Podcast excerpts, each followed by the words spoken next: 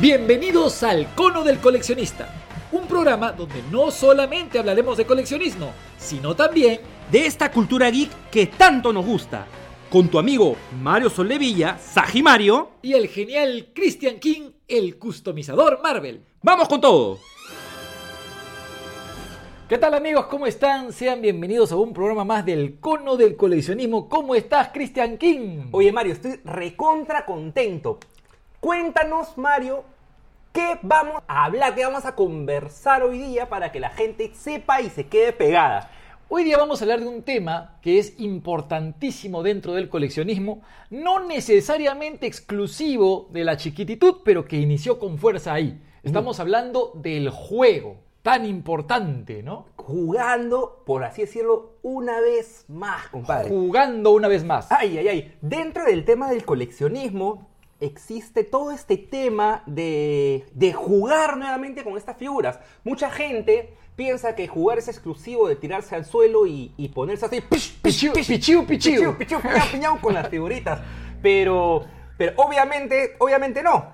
Obviamente no, por supuesto, hay muchas formas de verla, este, apalear tal vez esa incapacidad que tienen los niños, o, sea, que, o que tenemos ahora que no teníamos de niños, de poder jugar y crear historias a raíz de las figuras que teníamos. Correcto. A ver, para estar claros y, y tener un norte, ¿qué significa jugar? Creo que, creo yo que obviamente es una apreciación totalmente eh, subjetiva y de, de lo que me nace del corazón en este momento decirte, Cristian. Creo que se trata básicamente de eh, lograr entretenerse a través de la eh, interacción con ya sea muñecos, juguetes específicamente, creando historias y de algún modo desarrollándolas, ¿no? Eso podría ser tal vez. Sí, yo creo que, que va más allá también del juguete, ¿ah? O sea, el jugar implica simplemente que tu cabeza comience a, a imaginar ciertas cosas. Como te dije, no solamente juguetes, quizás a veces uno juega pensando en entrando dentro del custom. ¿no? Es inevitable que, que, que deje de pensar en eso. Por supuesto. Por ejemplo, a la hora de irme a dormir, yo me echo y me pongo a pensar en los proyectos que tengo a futuro y en mi cabeza comienza a maquinar qué colores podré ir con qué colores, qué formas, si le cambio un brazo o una pierna. Eso también creo que entraría dentro del tema de jugar, ¿no? Por ejemplo, en un paréntesis, en inglés es play, y play también es eh, darle play a las películas en el control remoto, ¿no? Es accionar, y tiene mucho sentido, porque va, va mucho ligado con lo que es la acción, Cristian. Sí, sí. Pero ya, en este momento o en esta conversación que estamos más enfocados al tema del, del jugar con, la Las- redundancia, juguetes. Con los juguetes, con las figuras. Con las ¿no? figuras, correcto. Exactamente. De niños teníamos una capacidad maravillosa que muchos eh, creo que han perdido o, eh, no sé, de alguna forma se avergüenzan de aún tener, porque hay coleccionistas que dicen, este, ay no, ¿cómo voy a jugar con ellas? Por si acaso yo no juego, ¿ah? Por si acaso yo no juego. De niños creamos historias, los hacíamos interpretar aventuras, combinábamos franquicias, porque Sí. claro, de, de niño tenías dos tortugas ninja y tenías un G.I.O. y tenías un personaje de los Thundercats. Entonces, a raíz de esos cuatro personajes tenías que crear una historia, ¿no? Utilizando en muchos casos este, cosas de tu casa que no eran necesariamente juego. Por ejemplo, la, la máquina de coser era una base, no Ajá. sé, ¿no? O en el jardín creas, creabas trincheras, o en el techo era una especie de, no sé, templo místico, y uno se inventaba dentro de lo que tenía, por, ¿con qué? Con el poder de la imaginación, Cristian. ¿Cómo es eso, no? En la casa de mis papás había un, hay hasta el día de hoy una roca, un pedazo de roca con un hueco al centro, ¿ya? En algún día le tomaré una foto y se la mostraré a Por favor. escuchan esto de aquí. Y nosotros alucinábamos que esa, por ejemplo, era una base y cuando salió Star Wars era la casa de Yoda. Claro. La máquina, mi mamá tiene una máquina de coser súper antigua. Singer, seguramente. Sí, de todas maneras. De todas maneras, ¿no? Claro. Auspícianos, Singer. este, y alucinábamos también que eso era una base y se abría por arriba. Y no solamente esos elementos, creábamos nuestros propios elementos. Entre cajas, por ejemplo, la típica caja que simulaba ser un- el castillo de Grayskull, Claro. la base. El cubi felino, ¿por qué no? Claro, ¿por qué no? Y lo mejor de todo, lo, hace un rato tú dijiste, dentro de nuestro, nuestro juego no nos importaba, o sea, no éramos, éramos totalmente inclusivos. Así es, totalmente. No nos importaba si era un G.I. Joe versus un He-Man, quizás en la imaginación, en algún momento decíamos, eh, que uno era un gigante, o- o no lo sé, pero no sé si por grado de madurez o algo que ahora eh, no, no quieres combinar una franquicia con otra. Mm, No lo sé, no De- lo sé. Depende del coleccionista, como te digo. Hay algunos que, claro, de alguna forma algunas personas han eh, derivado esa forma de juego a otras presentaciones como las que mencionamos y que seguramente vamos a ahondar más adelante, como pues los dioramas o pos- postar, pos- ponerlos, este, posarlos en una vitrina o muchas cosas más. Pero yo sí creo que todavía hay coleccionistas que juegan como cuando eran niños, solamente que no lo mencionan por una especie de, no sé, autoprejuicio, si le quieres llamar así, ¿no? O este, prefieren eh, mantenerlo en un ámbito muy personal. Sí, sí. Cuando yo empecé a coleccionar, en un inicio, pero un inicio muy, muy inicio, sí me daba un poquito de roche el tema de que yo coleccionaba, yo coleccionaba, pero yo sí, desde muy pronto, de- o sea, le perdí la vergüenza a eso. Tanto así que, es más, creo que lo conté en un directo, en algún momento me fui con una chica que estaba gileando, nos fuimos a Polvo, se fue a ver ropa, polos, yo la acompañé y me terminé de comprar un juguete y ella como que se sorprendió, ¿no? Y yo, sí, pues no, o sea, se me quitó esa vergüenza rápidamente.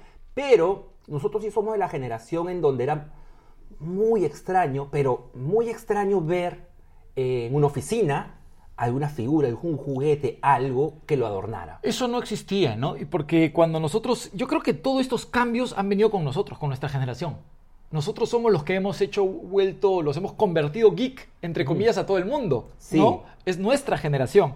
Sí, Pero sí es cierto, era muy difícil, por ejemplo, en- en tener una oficina como parte recreativa de un juego. Lo más cercano que teníamos era cuando veíamos la película Quisiera ser grande, Ajá. ¿no? Cuando estaba, cuando estaba Josh, que es el personaje interpretado por Tom Hanks, que jugaba, te acuerdas que le pagaban por jugar y que para nosotros era un- una chamba ideal, ¿no? es que era excelente. Era excelente. Que coge este edificio y se transforma en robot y aparte dice, No ¿qué- entiendo. ¿Qué es esto, no? ¿Qué es esto? Claro, no No entiendo. entiendo. ¿no? Haciendo un paréntesis al, al tema, en nuestra época nos vendían muchos juguetes estúpidos, ¿no? Claro, esta- te- nosotros crecimos en una época en la que teníamos que acomodarnos en lo que había, ¿no? Estamos, ve- venimos de una generación donde el presidente de nuestro país, en el caso Perú, no lo vamos a mencionar, pues prohibió la importación, de alguna forma algunas marcas se tuvieron que adaptar, ¿no? Y los, los juguetes importados que llegaban por lo general eran de un primito, ¿no? De un vecino, Sí. el cual este, nos sacaba cachitas, si podemos decir el término, y, y entonces teníamos que jugar con lo que había a la mano, ¿no?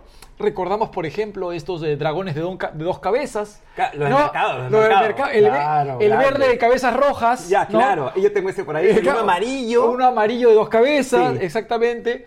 Claro. Y este, que, que se volvieron clásicos de alguna forma, ¿no? Y un poquito, pues, las adaptaciones que habían, como los Playmobil de, de, de Baza y muchas cosas más, ¿no? Entonces, de alguna forma, la carencia, Cristian, con la que nosotros pasamos, hacía que se fomentara nuestra imaginación. Y a raíz de eso creábamos historias paralelas. Tal vez Robin ya no era Robin, tal vez Robin era un príncipe, no lo sé. ¿no? Eso sí, sí, sí, sí, sí. Obviábamos muchas veces hasta los nombres de los mismos personajes, los bautizábamos a veces con diferentes nombres, hasta Así con es. nuestros propios nombres. No. Mi favorito se tenía que llamar Cristian. Claro. Estaba, ¿no? Claro. Ese era, ese era el tema para trasladar ese sentimiento de juego hacia el personaje. Eh, como te dije, muchas veces los bautizabas con otros nombres, simplemente por el hecho de que para que, para que pertenezca a parte del juego que estabas haciendo. Así es, ¿no? Yo crecí en una época en la que, bueno, crecimos, somos promoción. Ajá, promo, No, promo. somos promoción, en la que teníamos Tortugas Ninjas y G.I.O., ¿no? Y mucho, mucho no empataban. O sea, digamos que los Masters y los Thundercats ya habían pasado un poquito en esa época. Sí. Ya, eran una, ya era una moda que estaba un poquito que se estaba yendo, ¿no? Pero, entonces estaban las Tortugas Ninja y estaban los G.I.O., que eran los que estaban por todos lados. Entonces, yo tuve que crear muchas historias al- alrededor de combinar a las Tortugas Ninja con los G.I.O., que no estaban a escala, Cristian. Claro. No estaban claro. a la misma escala, ¿no? Pero en ese momento como que no te importaba mucho. Creabas una historia como que en otro mundo, no sé, no sé. Claro, ayudaba que la mayoría de personajes de las tortugas ninja eran este, animaloides, si les quieren llamar así, ¿no? Animales antropomórficos. Entonces, más o menos por ahí se podía crear una historia, ¿no? Sí, sí, sí, sí.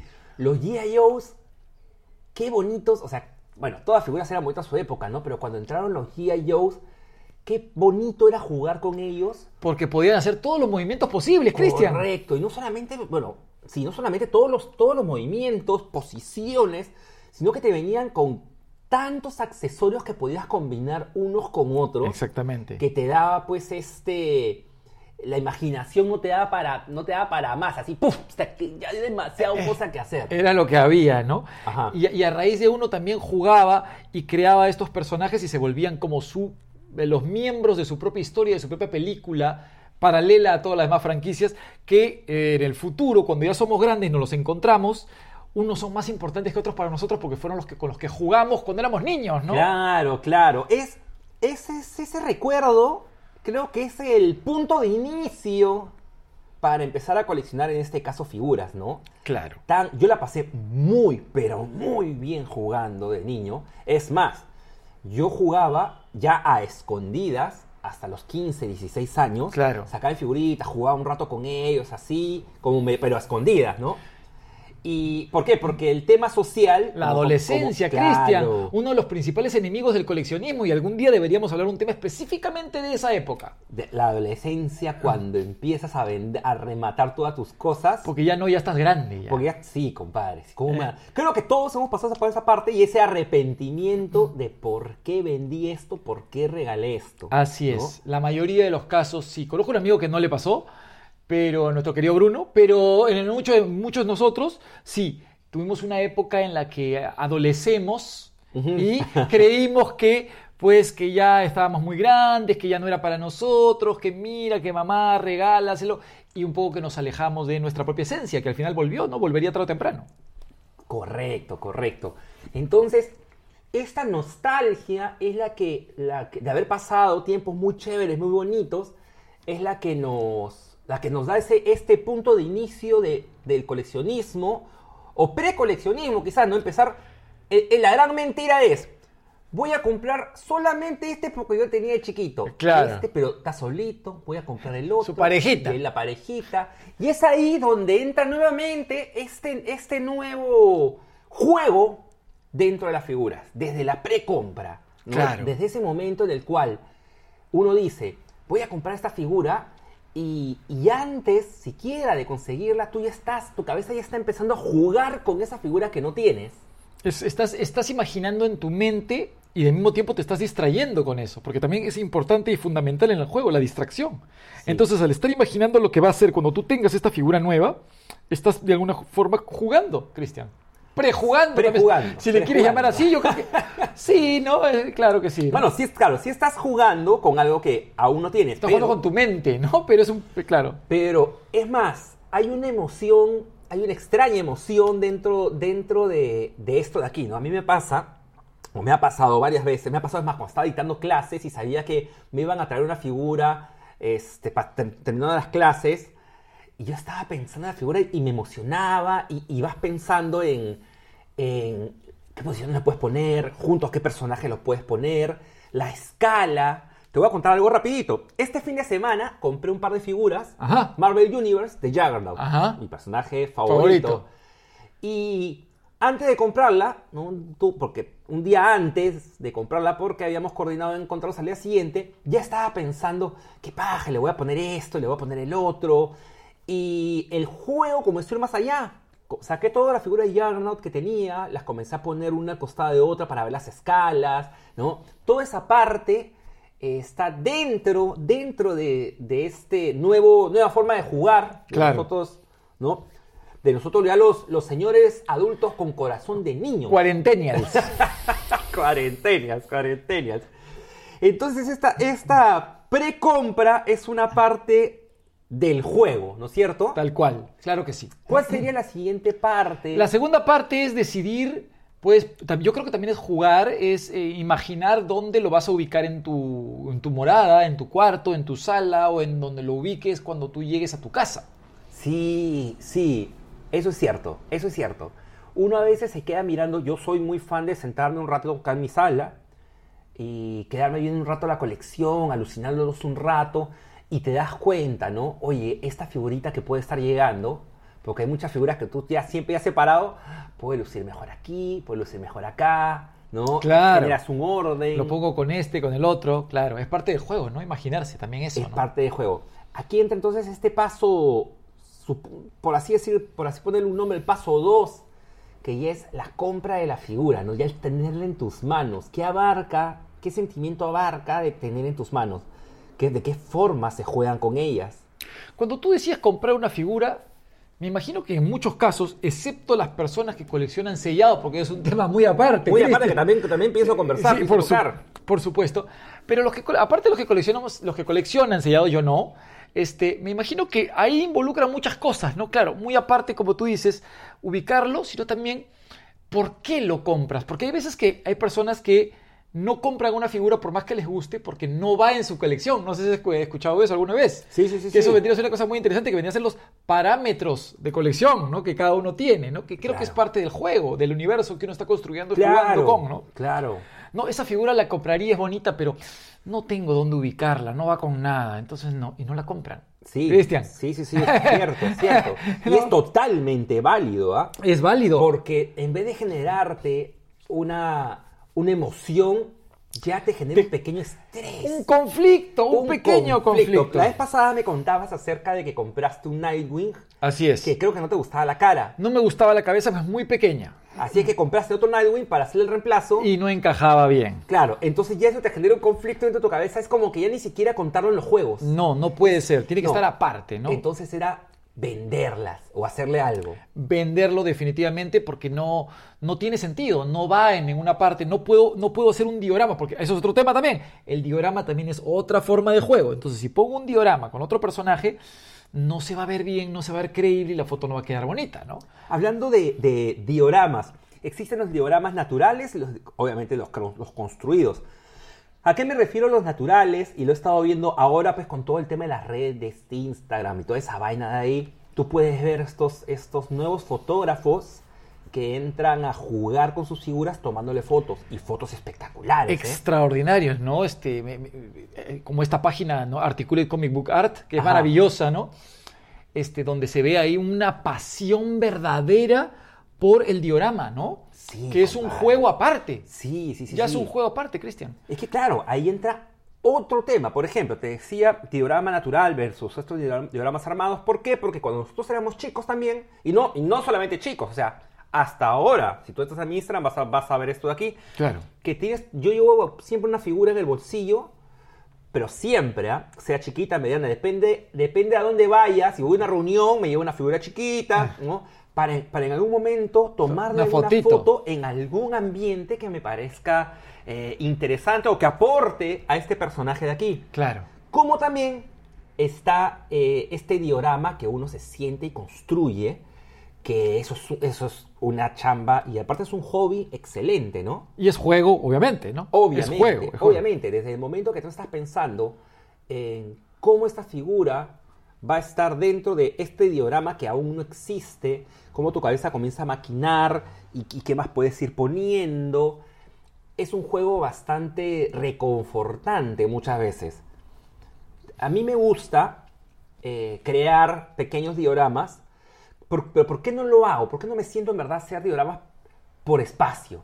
El espacio es el peor enemigo del coleccionista. Por supuesto que sí, ¿no? Porque al final, te- después, si no terminan todas, también la- incluso también las figuras en cajas, que uno después dice, ¿para qué las compré? Si le voy a meter en una caja, ¿no? Este, definitivamente el espacio es una traba, uno de los eh, obstáculos. Cuando yo ¿no? recién empecé a coleccionar, yo los abría de su caja, los sacaba, jugaba un rato, los metía de nuevo a su caja y los colocaba, ¿no? Es- En, en- en un- en una repisa que tenía. La caja tiene, te consume demasiado espacio. Es más, es más. De ahí yo los saqué a su caja, los puse en una repisa y un día me agarró la locura y dije, ¿sabes qué? Los voy, los voy a- los voy a tener todos en caja siempre. Y tenía que 30 y 30 ya me abarcaba toda una pared.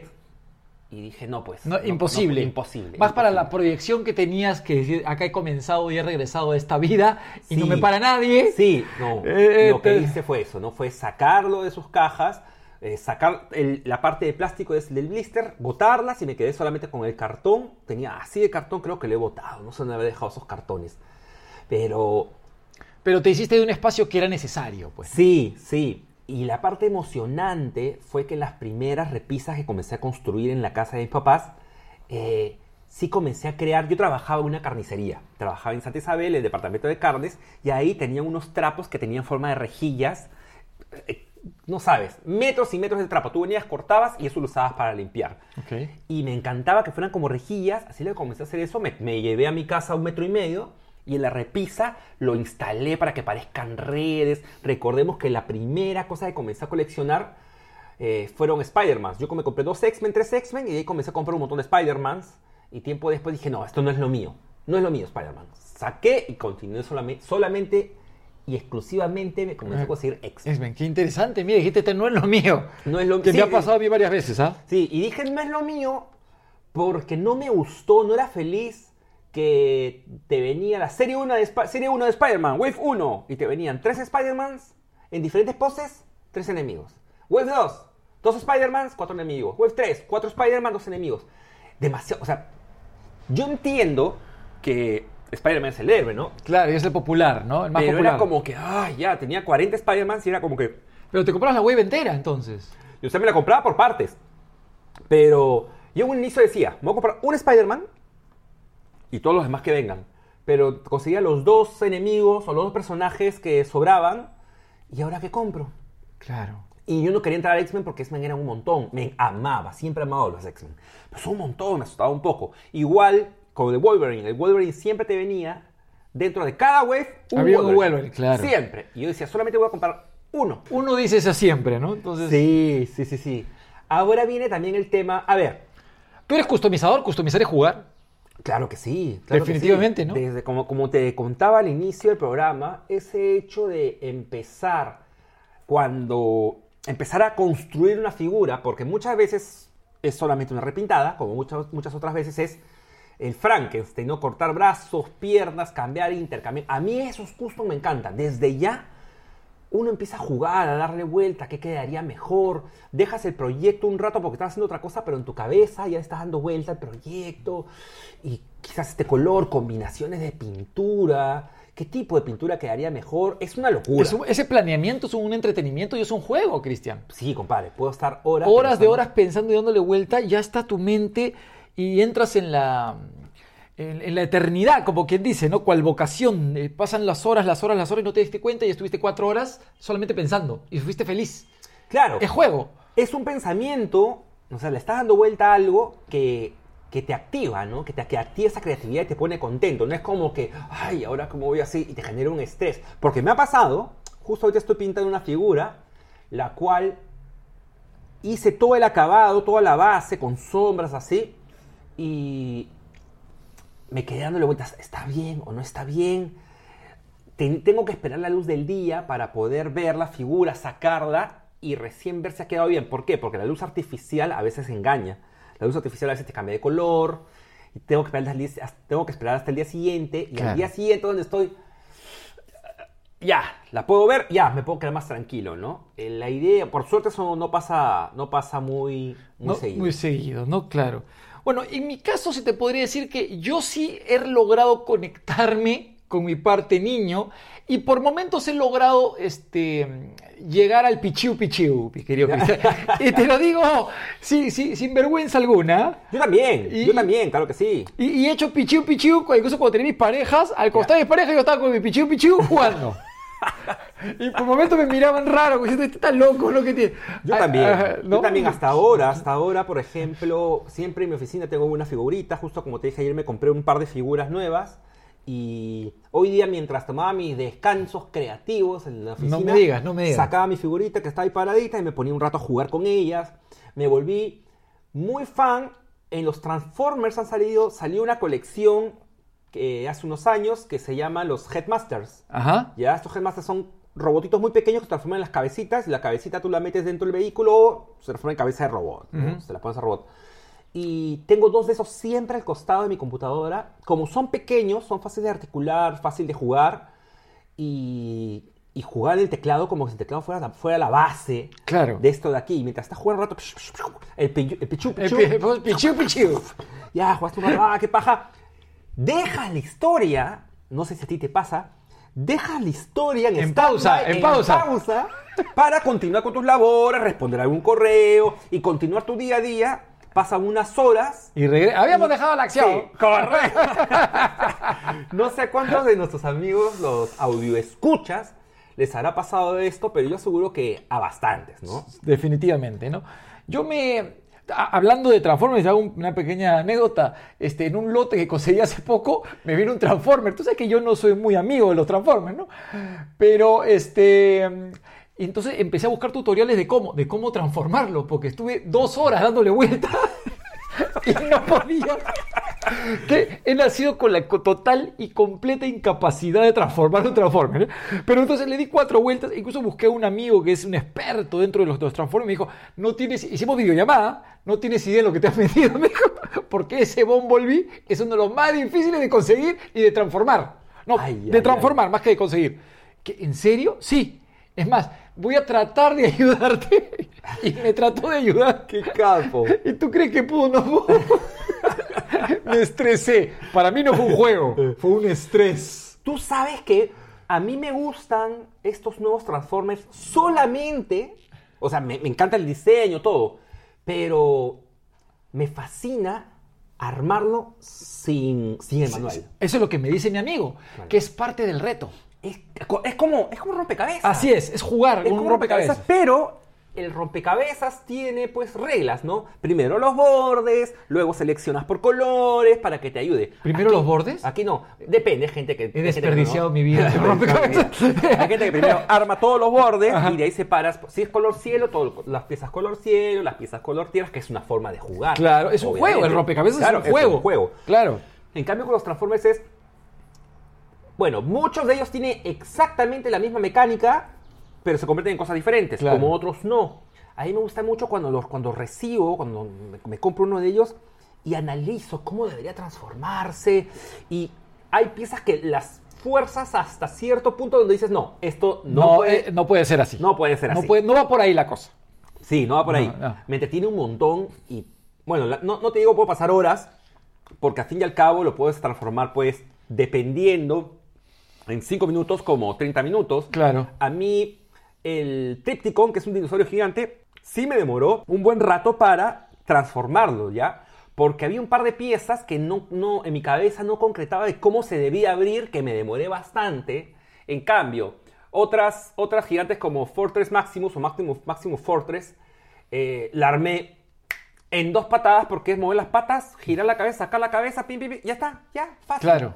Bueno, yo me metí en un videojuego en hard. Este, porque encima mi, mi amigo me dice que las patas, piernas del Transformer eran las partes de adelante del auto y los brazos del Transformer eran la parte de atrás del auto. Oh, ya, es o otra sea, cosa. era una cosa tremendamente complicada, ¿no? es otra cosa. Y estos, estas figuras, los gestal que le llaman, que transformas uno en un brazo, otro en otro brazo, también como que me puedo quedar un ratazo en armarlo, en construirlo. Ya cuando terminé de construirlo, sacaré, saco el manual, me pongo a revisar y siempre hay algo, ah, esto no va así, Esto no, esto no va así. Nunca te ha sobrado una pieza. No, a mí lo que me ha sobrado, a mí lo que me ha sobrado es que cada vez que desarmaba algo de niño, bueno, ni tan de niño, hasta ahora que yo soy muy fan de desarmar las cosas, me sobraba algo. Me sobraba una pieza. ¿no? Y, pero, pero, y te das cuenta, dices, pero esto no tiene ninguna utilidad en todo lo que he armado. Lo sacaré, ¿no? Y te funciona todo hasta que algún día te das cuenta de que cumplía alguna función X, ¿no? Claro. A- hablando de, de eso de sacar y poner, creo que los G.I. Joe's, de alguna forma, sin darse cuenta, este, Hasbro en este caso, eh, influenció a los customizadores de hoy por hoy, porque si habían figuras que se podían armar y abrir e intercambiar, ¿no? Con un desarmador, con tornillos, eran precisamente los G.I. Joe, ¿no? Mira, esto viene mucho antes. Esto viene desde los He-Man. Eh, bueno, también los He-Man, ¿no? Dado que el He-Man eh, le podía sacar brazos, poner brazos, o sea, y poner a otra El tema de las piernas era otra cosa. ¿no? Esa era otra cosa. Ah. Pero ya el cambio de ponerle, por ejemplo, un He-Man, un brazo de Clam Champ, ¿no? O un brazo de Fisto, cambiaba, cambiaba el punto de vista. Y aquí empieza algo emocion- emocionante. Te veo amigo. emocionado, que me lo quieres contar, pero ya, ya, ya. Mattel lo que empieza a hacer es sacar figuras, re- o sea, repintadas nada más. El Merman, eh, sacan, de Merman sacan Stinkor, y le cambian armadura y le ponen un escudo. Mossman de Beastman. Mossman de Beastman, eh, Faker de He-Man, que es lo más obvio. Claro. Y eso era un custom. Es más, eh, llega un punto que comienzan a sacar prototipos que eran figuras que le cambiaban la cabeza otras, le ponían otras otras piernas, lo que nosotros hacíamos.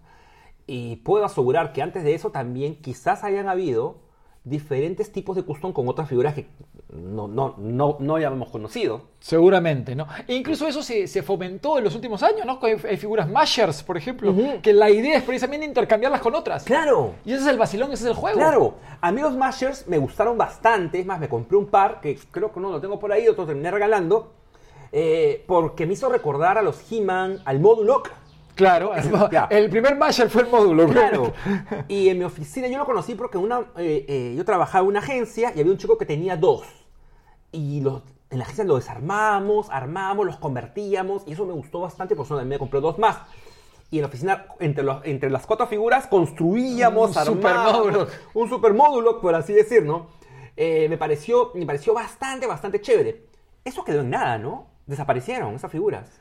Pues parece que sí, ¿no? Pero de alguna forma, pues estos mashers que te menciono vienen de, en algún modo a tomar un poco ese lugar de los niños que se fomenta la creatividad al nivel de querer crear sus propias figuras. Ajá. Que eso es maravilloso, ¿no? Es excelente, que excelente. Te, te- te motiva a seguir jugando. Exactamente. Ahora lo que veo bastante, yo por ejemplo me voy a una reunión y en esta reunión encuentro a alguien, bueno, no alguien, usualmente bastantes personas que tienen, aunque sea una figurita, usualmente el Funko, el Funko Pop. El famoso Funko Pop que se ha Claro. vuelto parte de la cultura popular a gran nivel, ¿no? Claro, por eso se llama Funko Pop. muy Pop. buen nombre, compadre. Ahorita Sí. muy buen nombre, ¿no? Que la gente confunde y le llama más Funko que Pop. Pero Ajá. en realidad tienen que llamarle Pop porque la marca es Funko, pero ese específico producto es Pop. Claro, claro. Por ejemplo, como los Savage World que sacaron también que fue de Funko. Así es. Y así, así sucesivamente. Y ahí tú te das cuenta de que la- a la gente le gusta jugar, le gusta el juego. Algunos sienten un poco de vergüenza, otros como nosotros y muchas personas que conozco no tanto, en el cual ese juego forma parte de su vida y parte de su personalidad. Tal cual. Y aquí, Tienen un es un ritual. Sí, sí, sí, sí, sí, sí, sí. Y aquí hay un tema que, que habíamos comentado hace un rato y creo que como de Funko Pop funciona bastante bien, que es el coleccionar en caja. El coleccionista en caja juega, Es interesante eso, es muy interesante. Porque si, si decimos que jugar es imaginar, entretenerse, ¿no? A través de una afición, a través de una acción, sí podría hacerlo indirectamente también, ¿no? O sea, es un juego mucho más limitado, sí, creo yo también. pero no deja de ser juego, ¿no? Chiquito, limitado, pero ahí está. Sí, aquí ocurre lo que habíamos dicho, ¿no? Desde el inicio, la precompra, el conseguir tu figura, tú coleccionas en caja y hay, hay blisters que no puedes abrirlo, por lo menos un Funko puedes pues cortar un pedacito, ese stickercito que te viene que sigue a la caja, sacar, lo saca mirarlo un rato y lo así. Pero No, hay figuras que no. Está hecho, la, la- la caja del Funko está hecha para ser abierta. Ajá. Es lo mismo, ¿no? Lo abres después no hay problema. Es No la está, misma. no está sellada. Pero el blister es como que tienes que cortarlo con... Es más, mucha gente con su cuchillita lo ha cortado, Cortito. sacado, lo ha visto. Ese olor, ese olorcito a figura nueva, a mí me encanta. Y hay blisters que son bien bonitos. Hay, hay que reconocer, hay blisters que son bien bonitos que sí da pena abrirlos. Sí. Pero, ¿no? Sí. Por ejemplo, ni tú ni yo este, coleccionamos este, sellado hoy por hoy. Pero ¿qué pasa si tú y yo encontramos, no sé, un He-Man, ¿no? Eh, clásico, vintage, sellado. Hoy por hoy lo encuentras sellado. ¿Lo abrirías? No, porque yo tengo uno. Pero, pero pongamos que no lo tienes. Ya. Pero, está- pero eres consciente de que ha estado sellado por casi... ¿Cuántos años? ¿30? Mira, yo creo que no lo abriría. ¿Por qué? Porque como sé que puedo conseguir un He-Man abierto, entonces... Claro, lo vendes también y la, mitad o la tercera parte de lo que vas a ganar. Ah, claro. Porque claro, claro, sellado pero- cuesta mucho más. Claro, no, yo me lo quedaría. Obviamente me lo quedaría, ¿no? ¿Por qué? Porque el hecho de que esté cerrado ya va a contar una historia, porque ha estado, ¿cuánto? A- a 40, eso 35, voy. 40 años cerrado. Claro, a ¿no? eso voy. Pero no sería feliz si tuviese toda mi colección, por ejemplo, sellados. Claro, no, no, no. Ojo, no estoy diciendo que esté mal. No, tampoco, tampoco. Hay mucha gente que conozco que, que- que conozco que tiene sellados y es Feliz. pero para mí es maravilloso verlos sellados. Y es feliz verlo sellado. correcto, ¿no? correcto. Es feliz. Y es el tema del juego con esto de aquí, como he dicho, desde la precompra. Este, yo, yo asumo que esa persona debe estar pensando, jugando su imaginación con ellas hasta la compra, el tener esa satisfacción de tenerlo y mirarlo y observarlo e imaginar. Es otro tipo de juego. Porque tienen, tienen esta carencia de articularlas. de agarrarlas y articularlas. Sí. Y para tener esa carencia de necesidad, Ajá. ¿no? Hay que, ser, hay que tener una visión particular de juego también paralela. No es que no tengan la visión de juego, está, pero es paralela a la, a la de los demás coleccionistas, ¿no? La vez pasada hablé con mi amigo Jesús, Jesús de Nerdis, un abrazo para mis dos patas chocheras causas cápsulas, Jesús y Joseca, que tienen un podcast también muy bonito. Y él me contó algo que nunca había visto. O sea, nunca había divisado, ¿no? Me dijo, a mí nunca me ha gustado mucho las figuras de Marvel articuladas. Él ama, adora Marvel. Pero ¿por qué no se ha metido en ese mundo? Porque tiene tanta movilidad que no sabría en qué posición ponerlas. Y estaría todo el día sacando, cambiando, poniendo, sacando, cambiando, ponerlo. Y las articulaciones empezarían a caer y me estresaría. He coleccionado estatuillas. Es, es muy comprensible. Y yo, wow. A mí me pasa algo parecido. Para mí, cuanto una figura tiene menos accesorios, soy más feliz.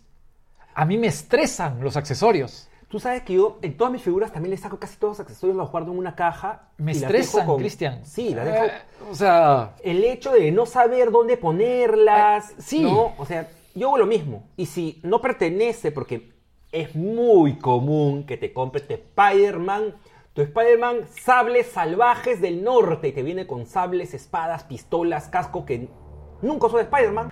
Así que tener un personaje con accesorios los cuales ni siquiera has podido ver ni en un cómic, no tiene sentido. no tiene sentido, pero también está el coleccionista más purista que tiene que tenerlo con todos los accesorios. Es más, hay gente que te pregunta, ¿y lo tienes completo? ¿Y lo tienes con esto? ¿Y lo tienes con otro? No, no. Es más, ¿cuántas veces he cogido esas armitas y las he cortado para customizarlas? Y muchos me han dicho, no, que esa vale como 40 soles. Sí, pero ya lo hice. Ya pues, lo hiciste, Ya lo hice, ya lo hice. Ahora hay figuras que por su estructura no se acomodan a ciertos tipos de juego, ¿no? Por ejemplo, están las figuras McFarlane de Spawn, Ajá. que venían con una articulación pero predeterminada, o sea, el brazo solamente se movía hacia cierto lado, ¿no? Y, y se sentía incómodo para jugar. Entonces ya no te da ganas de jugarlo, simplemente las posas, Claro, ¿no? El tema del Spawn era un tema que yo sí salí muy decepcionado porque empecé a coleccionar con furia. Eran muy caras en su época, bueno, son caras, pero en esa época yo compraba una figura desde 20 soles hasta 35 soles y me encontraba con un Spawn de 50 soles con un detalle Excelsior para la época. Algunas no respetaban las medidas ni los tamaños, pero bueno, era comprensible.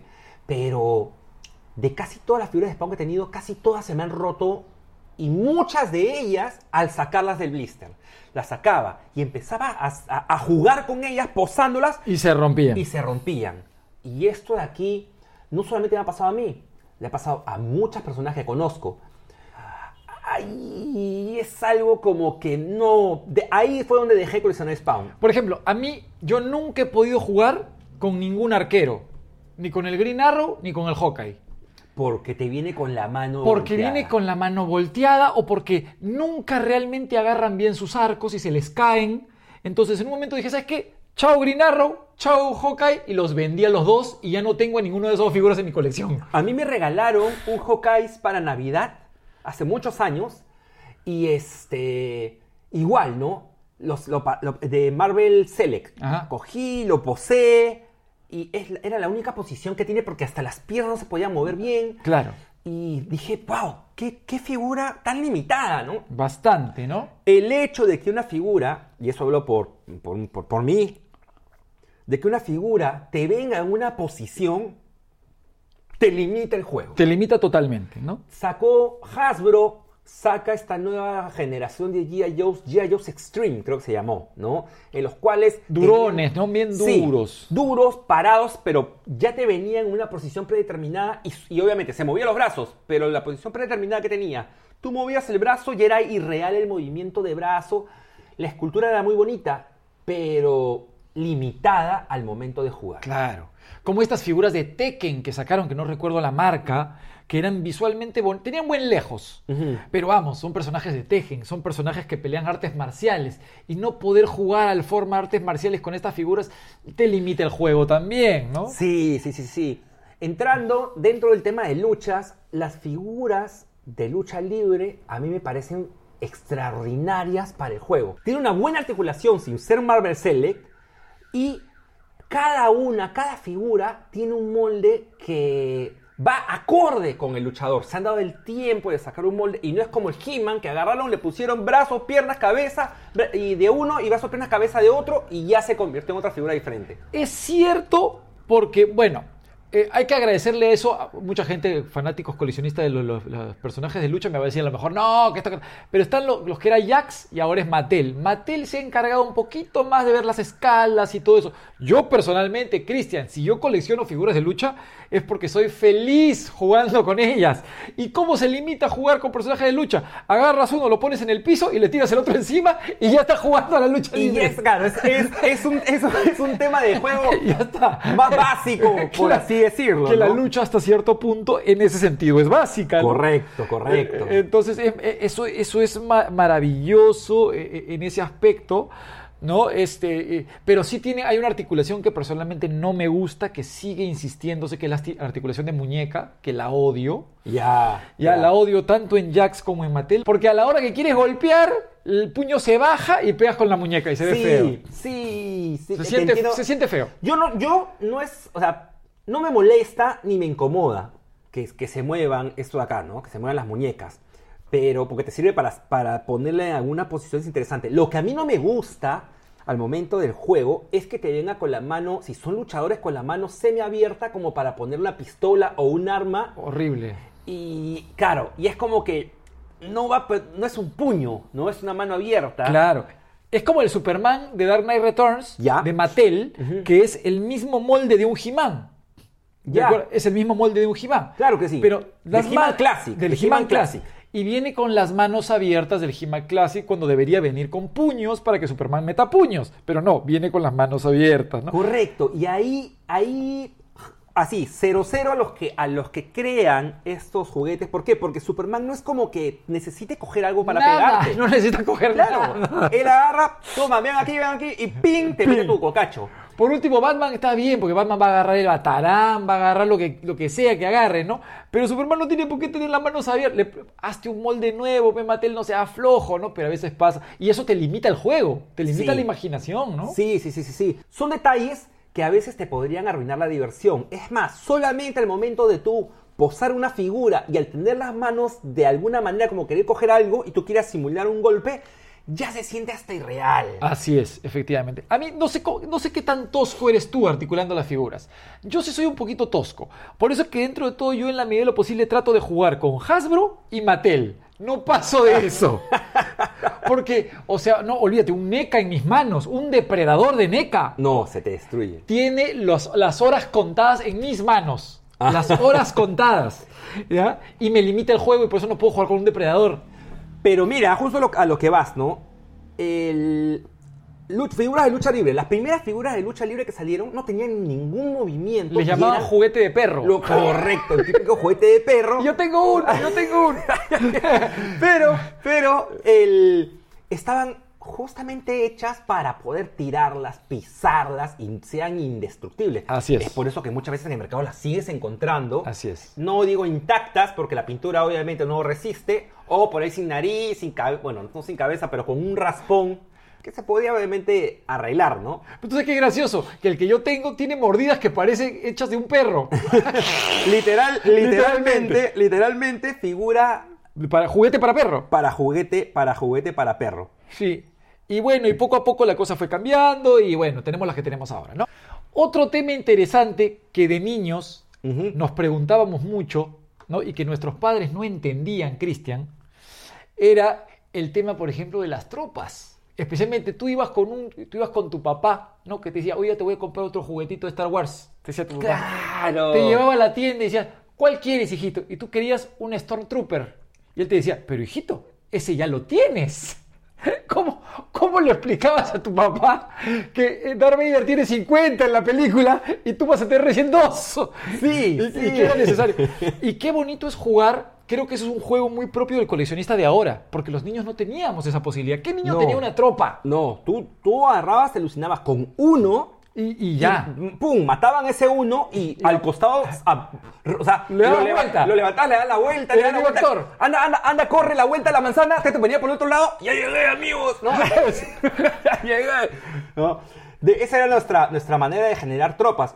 Ahora que tenemos la posibilidad, eh, ya empezamos a conseguir diferentes tropas, sea de las tortugas ninjas, el clan del El pie, clan del pie, las los, Stormtroopers, es- los, los- los- los soldados de Cobra, Correcto. de G.I. Joe, o uno carísimo, ¿no? Los soldados de Ordak, los Ay. vintage que son carísimos. Oh, ya, por- mira, pero eso, es eso ya es eh, demasiado lejano para poder conseguir. Conozco gente que tiene, que tiene varios y excelente. La, la vez pasada que hablábamos con Bruno, Bruno estaba muy contento porque consiguió su no sé cuánta figura, que eran unos reptiles de las tortugas ninja. Y me dijo, es que ellos son un, este, so- es un escuadrón, es un... Los dinosaurios naranja. Ya, esos, Triceratops. esos, esos, esos. Y yo, ah, sí, yo no sabía, que yo de Tortugas Ninjas no sé mucho. Ah, sí, le decía yo. Sí, sí, sí, está emocionadísimo porque había conseguido, por ejemplo, el número 20 y creo, no me acuerdo el número, pero era como que... Los customiza para hacerlos diferentes. Sí, pero es como que él tiene un número perfecto para crear este escuadrón. Claro. Y sin ir muy lejos, más de una vez he visto que venden en caja dos Stormtroopers, por ejemplo. Claro, ahora se estila ya eso. Ahora, para coleccionista claro. adulto. Claro, claro. ¿No? Y es como que, y súper vivos, es como que un Stormtrooper te viene con escopeta y un Stormtrooper te viene con, con, con algo aquí en el hombro.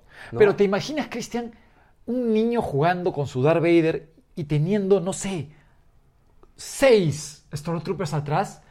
Era Mm. magia pura. Y eso es un niño que muchos. O sea, tú no pudiste, yo no pude, y casi ningún niño pudo, porque el papito le decía, pues ese ya lo tienes, ¿no? Es que claro, y te, y te decía, mejor cómprate otro para que Otro. juegues con otro. He dicho y hecho, o sea, eso es cierto, Eh, ¿no? ¿no? Eso es cierto. Ahora más para dioramas y cosas así se disfruta mucho más. Cuando yo era niño, el- había un amigo en el colegio, Marcel, se llama Marcel, eh, nos invitaba a su cumpleaños obviamente una vez al año y no sabes la emoción que entraba en mi cabeza porque sea el cumpleaños de Marcel. ¿Por qué razón? Él viajaba a Estados Unidos, porque yo, si mal no recuerdo, que se me estoy equivocando, su abuelo vivía en Estados Unidos y cuando venía a Lima nuevamente venía cargado de regalos. Uf, Y yo llegaba a su casa y era pues el niño, era la, acuérdate, era la época de que no habían exportaciones, era el niño que tú llegabas a su casa y tenía figuras o juguetes que jamás habías visto en tu vida. Claro. Hablamos de época de He-Man. Llegamos a su casa y me encontré con unas figuras muy similares a He-Man que no eran He-Man. Y yo, ¿y estas figuras? Y él me decía, ah, son Blackstar. Y yo, Blackstar. claro, o sea, ni te sonaba, ¿no? Ni te sonaba, porque también ten en cuenta que los dibujos animados llegaban dos años después. Hasta más a veces. Hasta más a veces. Y tenía atrás algunas que tú jalabas una palanca y era como un encendedor con una piedra y te sacaba chispas Mira tú. del pecho. Y tú, yo alucinaba. Y acá viene un tema monstruo porque era como que ya, muchachos, terminé de cumpleaños, chao, chao, nos divertimos mucho. Tenía un montón de He-Man, tenía este dioramas de He-Man y cosas así, ¿no? Y yo me iba a mi casa y me iba a mi casa jugando en mi en cabeza tu mente con las cosas que habías con las visto ese cosas que día. había visto. Y yo alucinaba mucho. ¿Cómo es, no? Eh, llegaba a mi casa, pasaba los días, seguía jugando y yo alucinaba que entre mi juego también estaban unos personajes que había visto de, mi- de mis amigos que no los tenía. Estaban ahí. Claro. Participaban en mi juego, pero físicamente no se encontraban. Claro. Aquí viene, y aquí yo tengo una pregunta. A ver, hablando de juegos, hablando de colección, recordando un poco, pregunta. un poco con nuestra infancia. Llegaba la Navidad. Ajá. ¿no? Muchas veces nosotros como niños no sabíamos que nos, iban a regalar, que nos iban a regalar, pero llegó un momento en que quizás nuestros padres hacían las compras y nosotros nos encontrábamos también ahí. Y te decían, no sé, si a ti te decían, Marito, lo tendré- te lo daré en Navidad, Marito. ¿No es cierto? ¿Te pasó una vez eso? Eh, tengo, una, tengo un vínculo muy particular con el tema de mis padres, porque mis padres nunca relacionaron Navidad o cumpleaños con juguete. Ah, no, tú eres de medias de calzoncillos. Nunca, eran media. eh, no, no era nada. Pero sí debo. Pero por otro lado, mi papá todos los sábados me llevaba al Parque de las Leyendas y saliendo del Parque de las Leyendas me llevaba a una tienda que se llamaba El Arca de Noé, que creo que está en Lince o Jesús María. Me gustaría volver a ir porque dice que todavía existe. ¿Ya? Y me compraba un juguete de plástico. Entonces ahí yo compraba, por ejemplo, soldaditos, esos soldaditos de colores. Ya, ya, ya. ya. O, o esos indios y esos vaqueritos que se los ponías en sí. su caballito. Claro que sí, que tenía Oye, abiertas. y yo llegaba a mi casa repleto de dulces, ¿no? Mi mamá quejándose porque no almorzaba el almuerzo porque estaba lleno de dulces, ¿no? Y llegaba con estos soldaditos y jugaba en, un, en el piso del hall que era para mí enorme siendo un niño. Y jugaba y creaba aventuras con estos personajes y era maravilloso. Es que es excelente, excelente. Eh, obviamente jugaba que los vaqueros eran los buenos y los indios los malos, ¿no? Ajá. Claro, claro. Eso. claro, este- esta- no podía evitar eso. Por, Sí, nos bombardeo cultural, ¿no? un bombardeo cultural. claro. A mí me pasaba, y recuerdo clarísimo, clarísimo, que en dos navidades a nosotros, a mi hermano y a mí, sí nos bombardeaban de regalos. Y eso también es algo que a mí me ha puesto muy contento porque tengo ese buen, o sea, relaciono juguete con buenos momentos. Claro. Y una vez nos fuimos al Trigal, para los que no viven en Perú, el Trigal es una feria que solamente había en Navidad. Muy cerca de mi casa. que cogían, este, tra- importaban cosas para venderlas ahí. claro. Y eh, mi, mamá, mi mamá me dijo, ¿qué, qué, qué, qué te gusta de aquí para regalarte en Navidad? Y me compré un web store de He-Man. ¿no?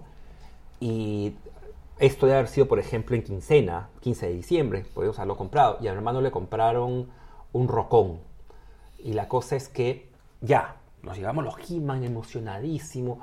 Y comenzaba a jugar en mi mente de que este personaje había sido congelado y mis figuras tenían que ir a rescatarlas. Claro, para Y eran- introducirlo en la serie. Para introducirlo para que cuando llegue a la serie no es ¡Hola, amigo! ¿no? Y comenzaba a jugar y en mi cabeza, ¿cómo lo van a encontrar? Y el día de Navidad, cuando lo abran, simulaba que este, este envoltorio de, de papel de regalo era una roca y dentro de la roca estaba metido en hielo. Obviamente, mucha referencia a nuestro juego de niño también, pero mucha referencia a Han Solo en carbonita. Claro, ¿no? claro, claro, la congelada de carbonita. Las escenas cumbres dentro de cada película, serie que hayamos visto, influenciaban mucho también a la hora del juego. Que- Claro, por supuesto. Había de alguna forma metido ahí una cosa, ¿no? Sí, compadre. Y eso me pasaba mucho. La siguiente Navidad me regalaron un Blade. También fue a comprarlo con mi mamá. Este, mamá, te lo voy a dar después de Navidad. En Navidad, me decía. Y también alucinaba mucho, mucho con, mucho con eso.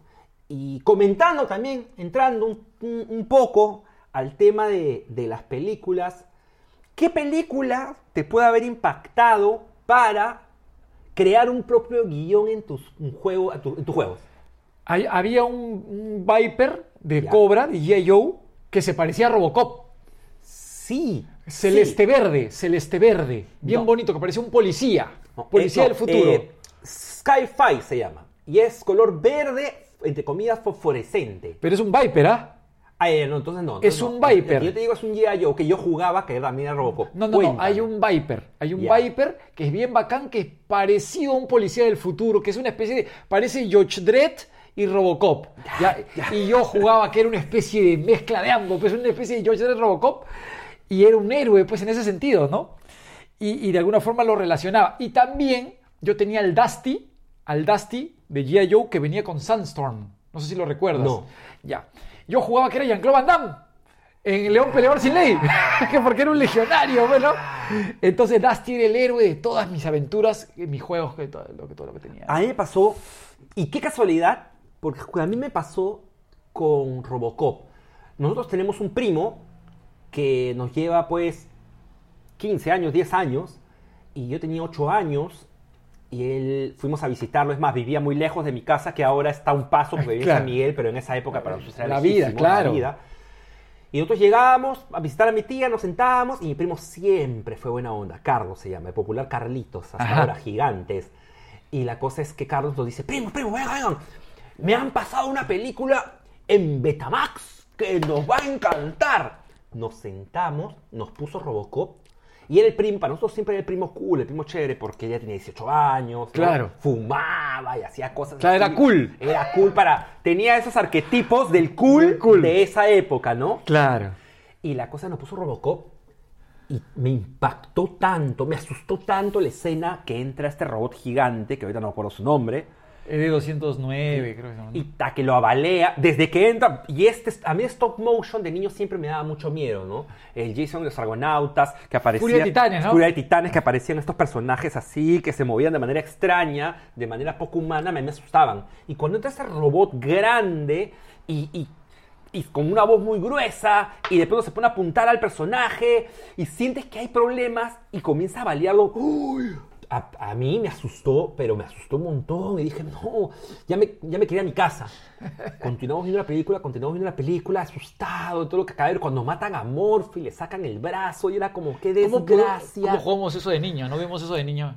Sí, compadre. Y jugaste algo parecido a raíz de eso. Terminó la película y dije, es la mejor película que he visto en mi vida. Al día siguiente, y por muchos días, mi juego estaba basado en, en Robocop. Robocop, Claro. ¿no? Con muchas tragiversaciones de- dentro de la historia que uno, que uno creaba den- dentro, dentro de su cabeza. Qué interesante eso que mencionas, ¿no?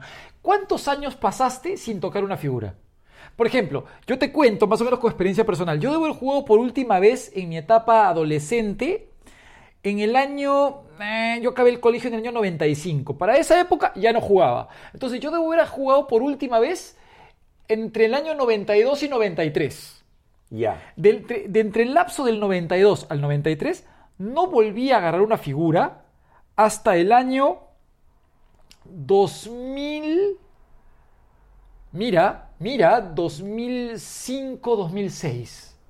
Durante todo ese lapso me alejé por completo del coleccionismo y del juego. Tanto así que cuando me reencontré con un G.I. Joe, no sé si te pasó a ti, lo recordaba más grande. No, a mí me pasó que me reencontré con un He-Man y lo, o sea, con una figura de He-Man y la odié. Dije, qué horrible, Eh. Que es desproporcionada. Claro. Increíble, increíble. Eran En- fases en las que pasamos, ¿no? lo que pasa es que no sé cuántos años estuve sin, sin contacto con alguna figura, pero de hecho estuve unos buenos años. Y yo en esa época dibujaba mucho, ya tenía en mi cabeza más o menos cómo era el- el- la medida del, de- del cuerpo humano, ¿no? Porque como dije, la ilustración te hace, te hace este, estudiar de cierta manera esto de aquí. Y cuando cogí un He-Man, era desproporcionado. La, la forma en que está parado, con las rodillas medias dobladas, que es como que imposible mantener, está parado de esa manera. Oye, dije, qué horrible eran esas figuras. Y me, me molesté, me molesté con, con mi figura de He-Man. Los castigué ¿Cómo pude el- haber jugado con esto? Los castigué con el látigo de mi Diferencia. Ya. Y este, claro, ¿cómo pude haber jugado con estas? Qué feas eran. Las guardé en un cajón durante muchos años. Cosa que ahora nuevamente veo los He-Man y no me molesta que Claro. lo- o sea, Fue un proceso, pues. fue un proceso. Uno, como tú dices, ¿no? La adolescencia, a- te adoleces. Adole- Adoleces. y te ese- alejas, ¿no? Sí, en ese momento, ¿qué sucedió? Creo yo, tú, eh, da- culturalmente y so- socialmente, mejor dicho, que intentas dejar de jugar al momento de coger un juguete como que esto no, esto ya no es para mí, y aprendes como que a buscarle lo malo para olvidarlo. Como un mecanismo de defensa para o engañarte. ¿no? Ahora, los videojuegos también ayudaron. ¿ah? Sí, claro que sí. Los claro videojuegos sí. ayudaron para alejarme de las figuras. Ajá, porque en esa época pensabas que eh, estabas dando un paso. Al pasar a los videojuegos tenías que rechazar lo anterior. Sí, Ahora más bien, bueno, tú eres prueba de ello, yo también, de que se puede convivir con ambas cosas. Es un excelente, es un excelente punto. La vez pasada hablaba con un amigo, hablábamos este, un directo con un amigo mío que se llama Benjamín, tiene 15 años. Y Benjamín comentaba... Plena adolescencia. plena adolescencia. Y él comentaba que, pucha, me, me puse a pensar muchas veces el hecho de, quizás, yo- me siguen gustando los juguetes, pero ¿por qué es? Si yo, si yo no soy un niño, supuestamente ya estoy en, en un tema de adulto y, y sus papás les molestaba ese tema. Ah, les molestaba a ellos. Claro, les molestaba a ellos. Y, y en mi caso también me pasó. Yo también me pe- pensaba, a mí me seguían gustando los juguetes. Yo tenía 15 años y seguía jugando, posando mis G.I. Joes, ¿no? Y mis amigos ya no jugaban eso. Yo me preguntaba, ¿por qué ya no les gusta? Claro, hay algo en mí, a lo mejor soy inmaduro. Claro. Ideas que te pasan por la cabeza, ¿no? Claro, te pasan muchas cosas por la casa y es difícil entenderlo volviendo al tema social, porque la sociedad es la que te dice, no, eso es juguete para niños. Así es. Muchos coleccionistas, un montón de coleccionistas se molestan cuando tú le dices que lo- su colección es una colección de juguetes. Figuras de acción es exactamente lo mismo. Claro. Y juegas con esas figuras. No es como que te compras la figura, la dejas ahí la miras, fin. O sea, El yo no tengo, personalmente no tengo problema con el tema juguete. Este, creo que los coleccionistas tenemos problemas con el término muñequito, ¿no? Ese es un término particular que incluso se siente despectivo, se siente subestimador, no sé si está bien dicho subestimador, pero que subestima, ¿no? Sí, sí, Es- claro. Es el término cómo lo digas, ¿no? De dónde- claro. y de quién venga. A mí sí me ha dicho bastante veces que esos muñequitos, se sienten... Sí, son muñequitos, claro. Pero lo que tú dices es maravilloso, porque ahora lo que estamos haciendo nosotros en esta generación, ¿no? los que somos todavía coleccionistas y que se- se- o sea, regresamos a nuestras raíces, que es el coleccionismo, estamos ayudando a las nuevas generaciones a no despojarse de lo suyo en la adolescencia. Porque Claro. les estamos advirtiendo de alguna forma, miren, aquí estamos nosotros. Tú tienes canas, yo me las pinto. Claro. Somos canosos y Somos- seguimos teniendo figuras. Estamos aquí. No tienes por qué deshacerte de nada de lo que tienes, porque en algún momento te vas a arrepentir. No lo hagas. Entonces nos ven a nosotros que nosotros no tuvimos esa imagen. No tuvimos a alguien que nos salvaguarde de esa forma. Claro, claro, nosotros hemos tenido que retomar nuevos elementos, recomprar nuevas cosas, eh, nuevas figuras que quizás habíamos tenido en algún momento para, para rescatar todo ese recuerdo. eh, no sé si la palabra es rescatar ya, pero para obtener nuevamente ese recuerdo y esa parte muy bonita de nuestra infancia.